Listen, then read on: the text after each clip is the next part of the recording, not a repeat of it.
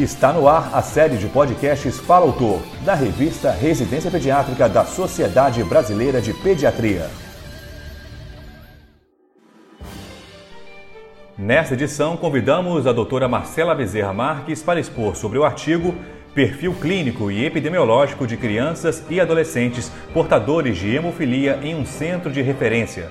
Ela é pediatra pelo Instituto de Medicina Integral Professor Fernando Figueira, IMIP, e residente de hematologia e hemoterapia pediátrica pelo Hospital Infantil Albert Sabin.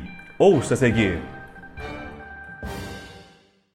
Pela importância clínica da doença, o objetivo deste artigo foi identificar dados clínicos epidemiológicos de crianças e adolescentes com hemofilia acompanhados no Centro de Hematologia e Hemoterapia do Piauí. A hemofilia é uma coagulopatia que pode ser adquirida ou hereditária, sendo as formas hereditárias decorrentes de alterações genéticas, enquanto as adquiridas são raras e geralmente associadas a doenças autoimunes, neoplásicas ou de origem desconhecida. Há dois principais tipos de hemofilia: a hemofilia A, a mais comum, que ocorre pela deficiência do fator 8, e a hemofilia B, caracterizada pela deficiência do fator 9. A gravidade da doença é diretamente proporcional ao grau de deficiência do fator, sendo os eventos hemorrágicos mais comuns nas articulações, músculos e trato gastrointestinal. O tratamento consiste na reposição do fator, na vigência de sangramentos ou como medida profilática.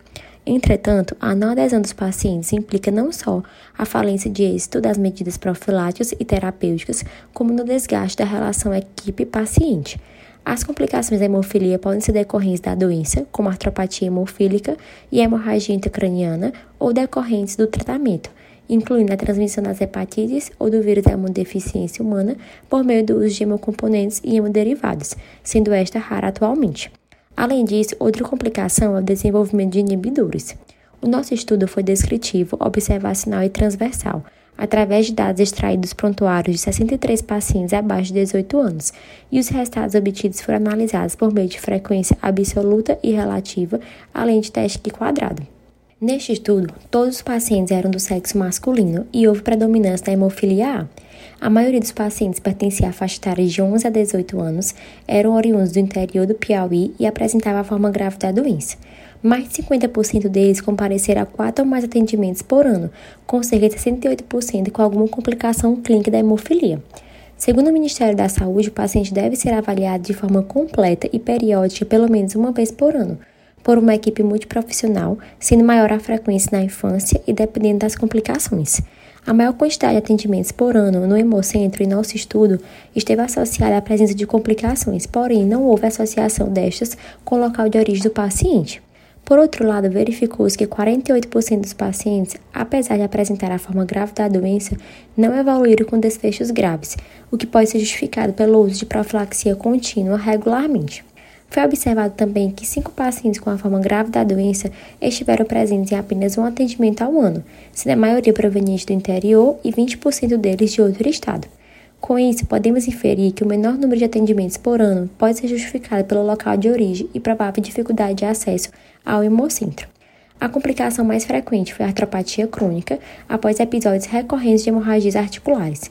Não houve pacientes com diagnóstico concomitante de hemofilia, infecção pelo HIV ou vírus hepatite B. No entanto, ainda 2% dos pacientes hemofílicos foram diagnosticados com hepatite C, o que pode ser explicado pela ocorrência de infecção prévia não relacionada à reposição do fator ou falha no processo de purificação do hemoderivado transfundido. Foi observado nesta amostra em menor frequência a presença de outras complicações da hemofilia, tais como síndrome compartimental, choque hipovolêmico, compressão neural e hemorragia digestiva alta. A incidência de hemorragia intracraniana neste estudo foi de 6%, corroborando a incidência estimada em outros estudos.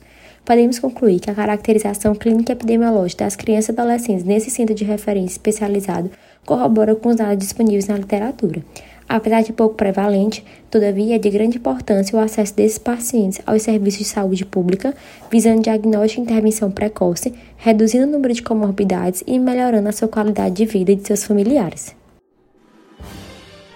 Você ouviu a doutora Marcela Bezerra Marques expondo sobre o artigo Perfil Clínico e Epidemiológico de Crianças e Adolescentes Portadores de Hemofilia em um Centro de Referência.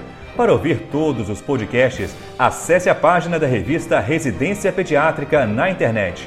O endereço é residenciapediatrica.com.br barra mídia barra podcast. Residência Pediátrica, a revista do pediatra.